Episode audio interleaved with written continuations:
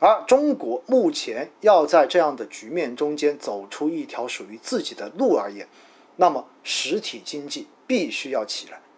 而它要起来，就意味着整个市场也会随着经济同步的开始稳步往上走。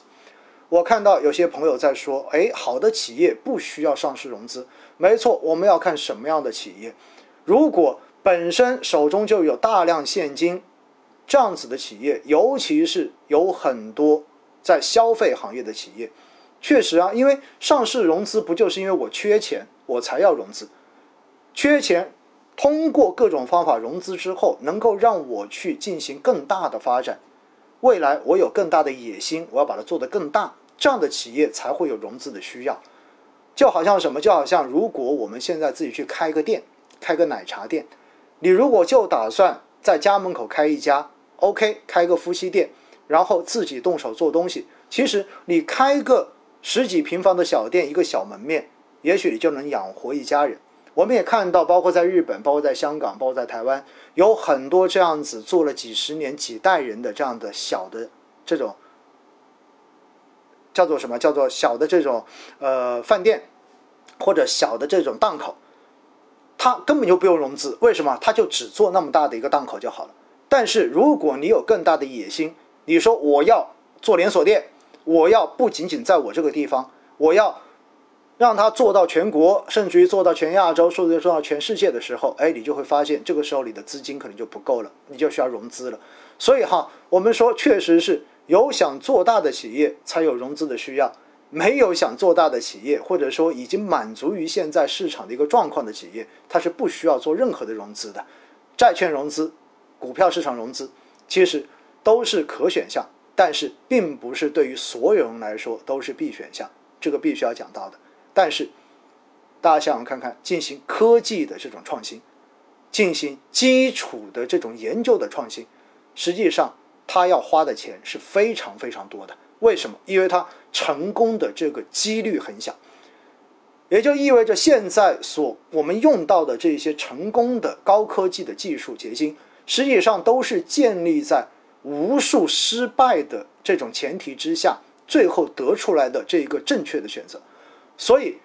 科创企业真正要发展、要做研发，它需要的资金量是巨大的。而这种资金量不可能只靠财政资金，靠国家来进行提供，更重要的还是要通过资本市场来进行资金的融入，引入更多层级的投资者，引入不同投资期限的这样的投资资金，才能够帮助这些科创企业一步一步的来攻克难关，来保证它在每一个技术的关键点都有足够多的资金来辅助它去进行相关的测试。跟实验，好了，所以呢，我们说讲到这里哈，大家就应该清楚了。实际上，A 股未来是不是有长牛？它最根本的逻辑其实是我们的实体，是我们的自主创新，而且内循环又代表着产业链的从头到尾都会在我们国内。而现在，如果你要维持整个经济的这种良性的运转，包括我们的六保，对不对？保基本民生，保民生就业。那么，拉动我国经济最重要的支柱又是消费。所以的话呢，相对而言，自主可控创新、高科技这一块儿，以及我们整个大消费板块这一块，实际上都依然在未来存在着几乎是确定性的投资机会。但是，就好像我今天的前面的那半个小时跟大家讲的一样。在未来的这几个月到半年时间，实际上我们面临着非常大的不确定性，市场很有可能会不断的受到这种超预期消息的冲击，而造成情绪上面的这种打击。短期市场的走势主要是受情绪影响，但是短期情绪的影响并不会改变长期市场的一个趋势。因此，我们如果把这个逻辑总结起来，还是那句话：短期风险有可能会很大。但是中长期，我们依然坚定看好中国 A 股的将来，这就是今天想要跟大家去强调的这样的一个逻辑。而且的话呢，大家会发现今天讲的这个逻辑跟平时，因为有我相信有很多朋友平时都听过每周的直播，然后也听过很多的节目，你会发现今天其实我所讲的市场的这一个角度可能跟平时你所听到的，或者说过去这几个月你所听到的这个角度，可能是不一样的。但是你会发现，就算不同的角度切入，不同的视角，从宏观或者是更多的从微观角度去来分析这个事情，最后都是殊途同归。这说明什么？这说明其实很多的东西万变不离其宗，而且有很多未来的这种结果跟趋势几乎就是确定的。不管你从哪个角度。从哪个层面去进行分析，到最后你都会得到一个接近或者类似的结论。因此，在这样的时候，我们应该做什么？我们应该要做的就是：第一，你要去预防短期的风险。为什么要去预防短期风险？因为如果有很多人看到市场某一天涨了，尤其是像过去，就是在上个月。月头的那种涨幅，有很多人就完全忘记了风险，然后就把手中的钱直接就砸进去了。这种事情一定是不可取的。如果你砸进去，其实说白了也没有问题，但重要的是你能够能拿得住。那拿得住是拿多久？我给大家建议，你至少拿两年到三年以上，甚至于站在我自己的维度，我会更加建议大家应该要看得更长远一些，三年到五年以上，甚至于到十年以上。因为投资是应该是一个长期的过程，而中美之间的博弈更是一个至少长达几十年的过程。那么在这样的过程中间，我们个人的财富实际上是紧密跟国家实力增长来紧密相连的。不可能说，哎，我把钱不放在这里，我把钱放在其他的地方，然后国家的这个国力最后没有上去，我还能够赚到很多钱。我告诉你，这种可能性几乎不大。所以。更多的时候，我们是要做长期，并且一定在这个过程中间要管控好自己对于风险的预期。投资必须要先问问自己，你能够承受多大的风险？你对于市场的理解到底去到了哪一层？对世界理解的越深刻，你对于市场的波动也就看得更加的淡然一点。所以呢？给大家建议，注意短期的波动风险，不要考虑去做短期的这种投资跟操作，风险太大了。包括现在我们看到，就是说大家说，哎，医药也不错，对不对？然后包括说最近军工也不错，然后还有之前好像高科技也不错，但是的话呢，短期之内似乎有很多板块都出现了调整，而军工的话，好像在过去的这一两个月突然蹭上来了。那很多朋友经常会问我，那这个能不能买，那个能不能买？我说，大家之所以问，都是因为我们仅仅把目光盯在了短期。如果盯在长期来说，其实上这些问题都不用问，因为我刚才说过了，代表着未来发展方向的大消费、高科技、自主创新。而大消费中间又包括了日常消费、可选消费，也包括了医药、医疗等等这些板块。实际上，你把维度拉长都是没有任何问题的，扔在那里就完了。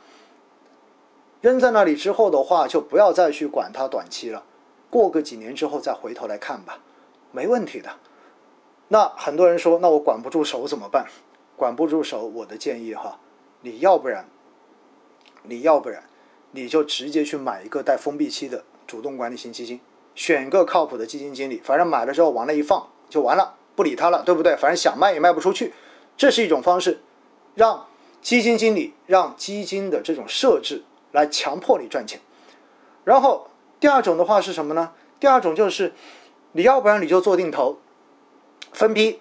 也不管市场的涨跌，市场涨跌这种波动越频繁，你的持有的成本就越低，所以越频繁波动，心情越好。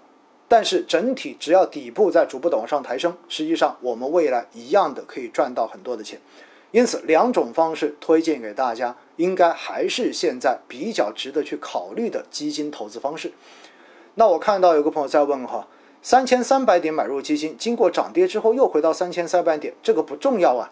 因为我们要相信一点，除非你自己是做的一次性的指数基金投资，那么。从原始的点位又回到了曾经的点位，那有可能你不赚钱。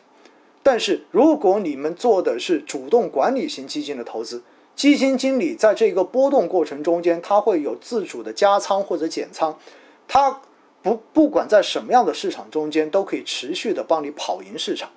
所以你会发现，有很多基金在现在三千三百点的时候，在三千多点的时候，他们的净值早就已经超过了曾经二零一五年五千一百七十八点那个时候的净值了。这就是基金经理的作用，这就是基金公司的作用，这就是大家支付管理费给到基金公司真实的意义所在。而且更重要的是，我也建议大家哈，我们可以慢慢的变得更专业一些。实际上，不要再去看那个三千三百点了。上证指数，很多时候它并代不并不能代表某些行业或者说整个市场的这一种涨跌情况，因为看到我今天上午刚好在写这个估值表哈，实际上我们会发现，你看到今年年头上证指数并没有涨多少，但是回过头来创业板指数，哪怕上周是下跌，它整体今年以来的涨幅已经。是超过百分之五十五的涨幅，而且创业板包括最新上市的科创五零指数，今年以来在全球股票市场横比过来，它的涨幅都是排名列前茅的。跟主要国家的股指比起来的话，创业板的这种涨幅排在全球第一。所以实际上不要再去看上证指数是不是三千三百点，是不是三千点以下这一个。真的都只是普通老百姓在不了解投资市场的时候比较喜欢去关注的指标，但实际上真正做投资，你投的并不是上证指数，这是一个非常重要的概念哈，我们要把它给理清楚了。因为上证指数真的，因为它是用总市值来作为权重，就造成了大盘蓝筹，尤其是传统行业的大盘蓝筹，像金融、地产、制造。对于两桶油，对于上证指数的这一种拖累非常非常的严重，所以你会发现，除非银行涨、金融地产涨，那么上证指数才会涨。